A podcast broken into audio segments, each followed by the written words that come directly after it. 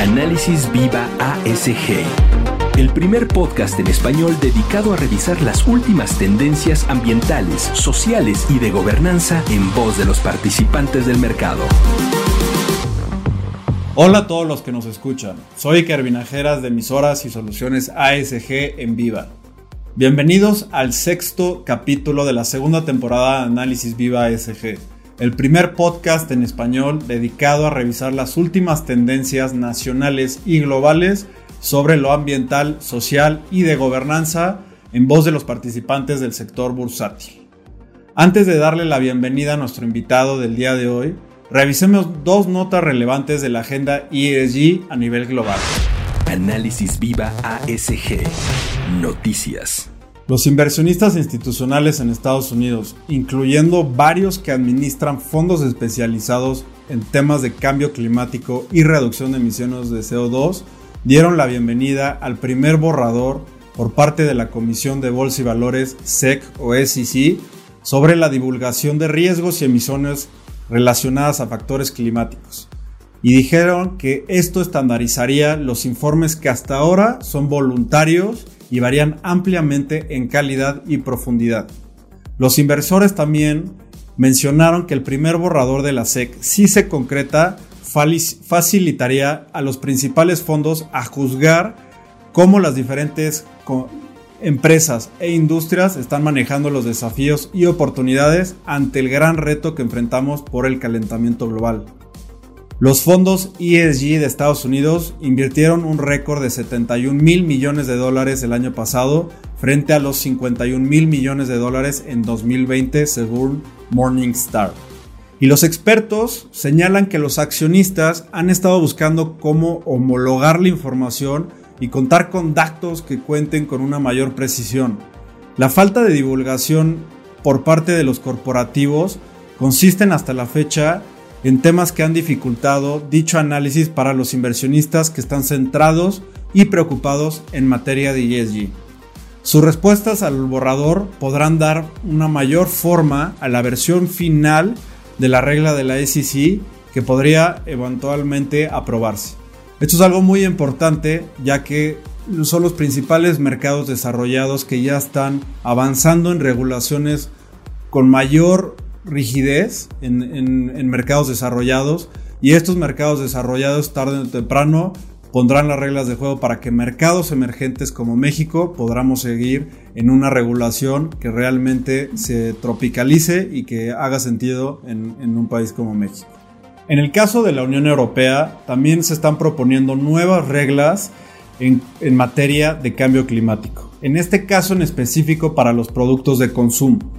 La Comisión Europea acaba de anunciar el lanzamiento de un paquete de propuestas destinadas a mejorar el perfil de sostenibilidad de los corporativos y de los productos dentro de la Unión Europea, haciéndolos más ecológicos, circulares y enérgicamente eficientes a lo largo de todo el ciclo de vida. Las propuestas cubren un amplio conjunto de bienes físicos e incluyen nuevas estrategias para hacer que los textiles sean más duraderos, reparables, reutilizables y reciclables. También mejoran el desempeño ambiental y climático en productos de construcción e introducen nuevas reglas propuestas para permitir que los consumidores puedan tener una mayor información sobre los productos que están siendo comprados. Ahora sí, demos paso a nuestro invitado del día de hoy. Tenemos a Carlos Fiorillo, Managing Director, BRM, Head of Latin America de Fitch Ratings. Bienvenido, Carlos. Muchas gracias, Iker, y gracias a todas las personas que siguen este extraordinario espacio. Perfecto. Para dar un poco de tracción a, nuestra conversación, me gustaría que pudiéramos abrir el marco de, de cómo están visualizando ustedes la colocación de instrumentos ESG tanto en México como en América Latina, ¿no? Sí, tal vez voy a empezar por poner una referencia de lo que es el tamaño de este mercado a nivel global y luego pues alguna particularidad de lo que es esto para Latinoamérica y en especial para México.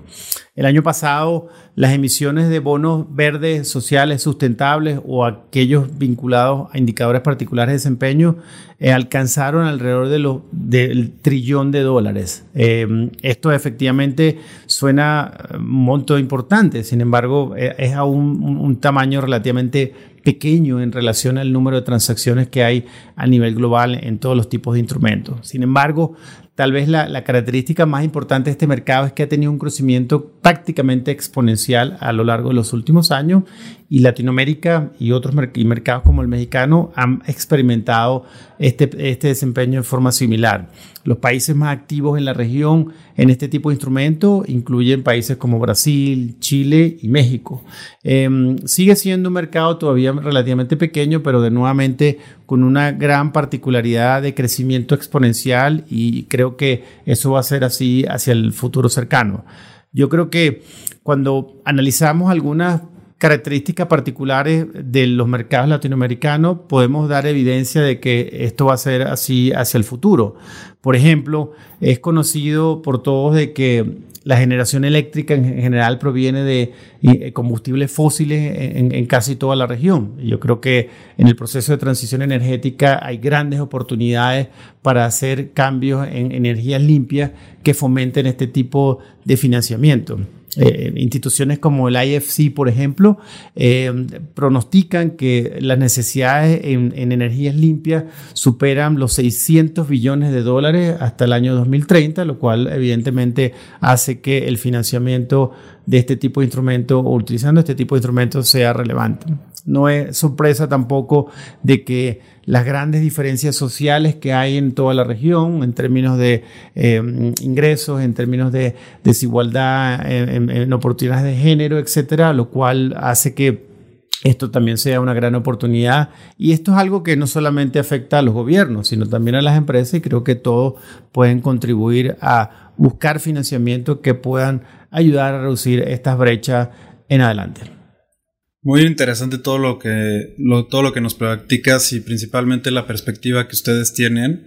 Es interesante sobre todo que la gran mayoría de, las emisiones que hemos visto en específico en la región y en, México provienen de instituciones gubernamentales o de bancas multilaterales, ¿no? Algo que estamos tratando de impulsar en conjunto con aliados como ustedes es que un mayor número de corporativos puedan empezar a avanzar en todos estos, estos criterios ASG.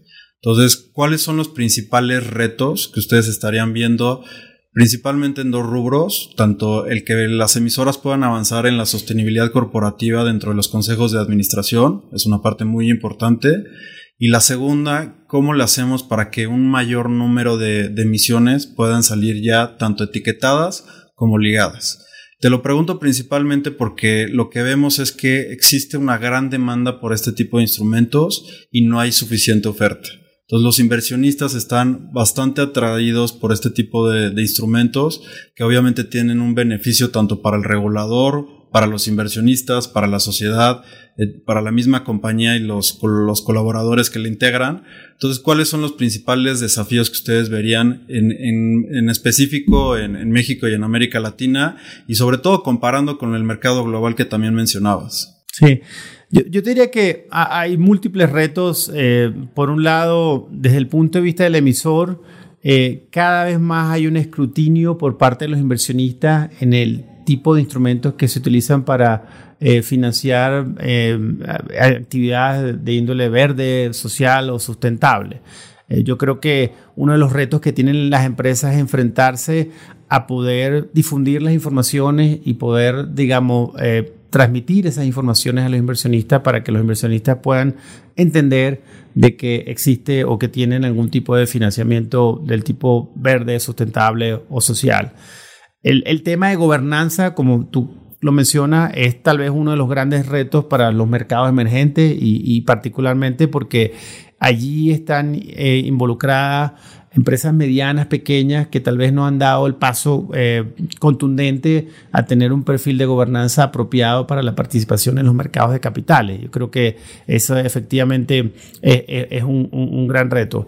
Yo te diría que también hay, un reto por el lado de los reguladores, en donde los reguladores les toca eh, jugar un rol de promotor de los mercados, pero a su vez de, diga, de alguna manera, establecer estándares que puedan permitir a, las empresas eh, utilizarlos como guía para la participación pues, en este tipo de financiamiento sin caer en la tentación de desviarse de estándares globales que ya han sido probados y que definitivamente eh, son importantes para un mundo globalizado en que los inversionistas no solamente están pensando en una jurisdicción en particular, sino que están este, viendo las inversiones que hay a nivel regional.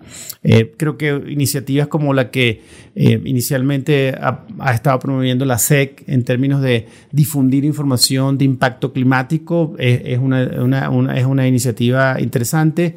El mercado mexicano también, la CONSAR, en la exigencia a los fondos de pensiones de incluir eh, análisis de información ESG en los portafolios de inversiones son efectivamente buenos pasos en esa, en esa, en esa línea. Sin embargo, nuevamente, el, el, el, rol de regulador de ir mucho más allá de este, iniciativas de promoción podrían también tener limitaciones eh, importantes al tipo de mercado. Y finalmente yo diría que desde el lado de los inversionistas el gran reto es lograr entender todo este universo de, de, informaciones y referencias en forma estandarizada, porque de alguna manera no existe todavía una manera estándar, granular o específica de eh, procesar todas esas informaciones.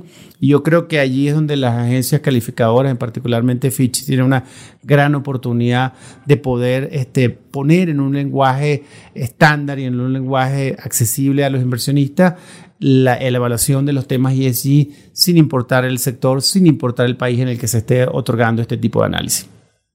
Totalmente, creo que uno de los grandes retos, y también lo hemos observado, es la generación de los datos. Muchas empresas, digamos que en temas no financieros, todavía no han creado ya los datos que se necesitan para poder hacer el llenado de los diferentes cuestionarios que tienen las AFORES, que, que tienen las, diferentes organizaciones y pues obviamente ustedes como, como agencia calificadora y en específico en Sustainable Fitch para todos los, todos los, este, los ratings que tienen para lo, tanto los instrumentos como para las, para las mismas compañías, pues ese es uno de los grandes pasos que tenemos que dar como mercado. Bien mencionabas que mercados como el, el, americano, el canadiense y el de la Unión Europea ya están avanzando a través de sus reguladoras de manera importante a ya poder homologar estas metodologías o estándares y esto pues obviamente crea un ecosistema mucho más favorable para los inversionistas que son los principales interesados en que podamos impulsar este, este mercado, ¿no? Ya para dar un poco más de, detalle de, cuál es la misión y qué está haciendo Sustainable Fitch en, México, ¿nos podrías dar un poco de, guía de cómo funciona el proceso para, una, para un rating tanto de una entidad, el rating de un instrumento y el mismo rating de, un, de un marco de referencia o un framework que pueda tener interés un, un emisor? Para nosotros es muy importante que, los que nos escuchan pues, realmente puedan entender cómo está funcionando todas estas certificaciones y por qué existen. Que nosotros consideramos que pues, obviamente es la gran distinción entre un bono tradicional y un bono que realmente ya va con, ciertos criterios que, están al, pues digamos que a la, a la vanguardia y a lo que está pidiendo los inversionistas. Sí, claro. Tal vez voy a empezar poniendo un poquito de, referencia histórica de cómo Fitch ha venido evolucionando en la cobertura de estos tópicos en los mercados de capitales. En, el año 2018, Fitch fue la primera agencia que eh, lanza lo que llamamos los Relevant Scores, que es el impacto que tienen 14 variables en el tema crediticio, con un enfoque puramente crediticio. Eh, esto se incorporan en todas nuestras calificaciones internacionales.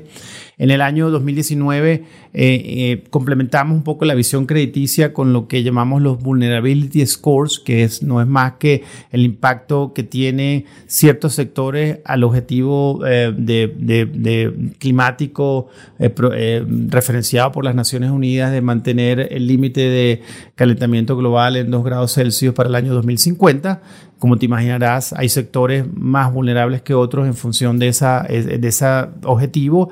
Eh, en particular, también hay una gran dispersión en términos de sectores y regiones, donde, por ejemplo, una empresa del sector eh, utility que genere a gas podrá tener seguramente un espacio de transición mayor por estar ubicado en esta región, mientras que no, no es así el caso de regiones como Europa, en donde los estándares han sido un poco más eh, rígidos y, más acelerados. Eh, y finalmente eh, lanzamos el año pasado, en septiembre de 2021, Sustainable Fitch. Esto es una gran iniciativa por parte de Fitch para dar una visión de 360 grados sobre los temas ESG, ya no en el ámbito crediticio, que es lo que te había mencionado anteriormente, sino en la evaluación del impacto que tiene el negocio en los temas sociales, ambientales y en el perfil de gobernanza, al igual que em, con dos enfoques. Un enfoque a nivel de las entidades, donde evaluamos este tipo de em, e, elementos eh, en lo que respecta al negocio como un todo, pero también en los instrumentos. Y en los instrumentos eh, incluimos instrumentos etiquetados o instrumentos convencionales. Creo que esto también es una gran referencia porque en el mundo futuro los inversionistas van a querer comparar casi cualquier instrumento desde el punto de vista de ESG, bien sea etiquetado o no. Y dentro, dentro de esa referencia, Fitch es capaz de proveer eh, una calificación que le llamamos el ESG Framework para cubrir esta referencia. Dentro de, esta, dentro de, este producto tenemos eh, la referencia estándar que son los Secondary Opinions, pero que nuestro producto que llamamos ESG Framework va mucho más allá de eso porque no solamente es un check balance de eh, cumplimientos de estándares, sino es también un análisis un poco más granular y detallado de lo que son cada uno de estos instrumentos y lo que al final el inversionista va a necesitar para hacer una comparación nuevamente en su portafolio a nivel, a nivel general.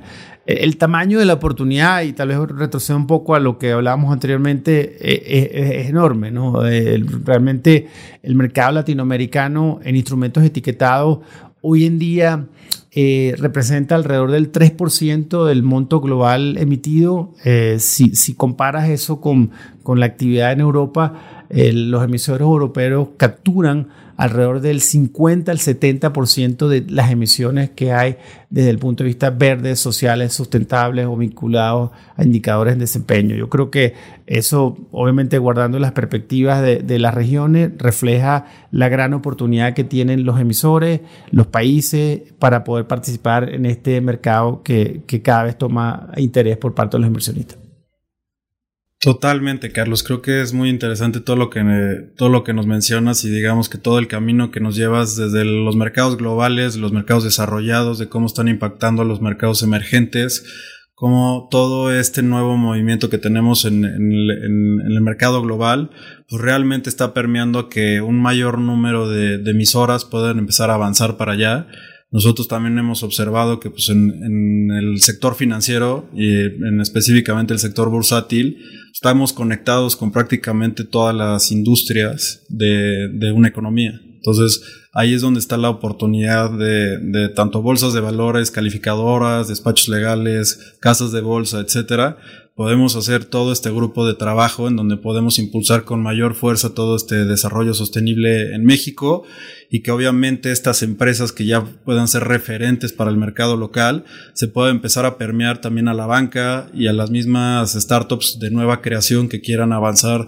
para poder hacer levantamiento de capital en mercados extranjeros que realmente ya puedan empezar a considerar todos estos factores para que sea un mayor, este, una mayor que sea más sencillo el poder hacer este levantamiento de, capital y que obviamente pues, tiene beneficios muy importantes para las diferentes, los diferentes grupos de interés, ¿no? Carlos, muchas gracias por habernos acompañado en este episodio de Análisis View ASG. Estamos muy felices de poder hacer esta sinergia con Fitch Ratings y con Sustainable Fitch en temas de ASG. Muchas gracias, Iker, por esta oportunidad. Este, seguimos comprometidos con eh, los mercados de capitales y consideramos que el liderazgo de Fitch que tiene en la región seguirá siendo también el caso para todas las evaluaciones ISG y los invito a todos pues que nos puedan visitar en nuestra página www.sustainablefitch.com. Muchas gracias. Él es Carlos Fiorillo, Managing Director BRM, Head of Latin America de Fitch Ratings. Y a ustedes, muchas gracias también por escucharnos. Si el episodio fue de su agrado, los invitamos a dejar una reseña, un like en cualquiera de las plataformas digitales de Viva en las cuales nos están escuchando o compartirlo con sus contactos y amigos. Si están viendo este podcast a través de YouTube, no olviden suscribirse a nuestro canal para recibir las notificaciones de los diferentes episodios que vamos a tener tanto de Análisis Viva como Análisis Viva ASG. La producción de este podcast estuvo a cargo de Rogelio Sueta. Agradecemos a nuestro ingeniero de audio y video Héctor García. Les platica Iker Vinajeras y esto es Análisis Viva ASG. Hasta la próxima. Análisis Viva ASG es una producción de la Bolsa Institucional de Valores. No te pierdas nuestro próximo capítulo. Suscríbete a nuestro podcast y síguenos en todas nuestras redes sociales. Para más información sobre inversiones o temas ASG, visita nuestro sitio web viva.mx. Análisis Viva ASG.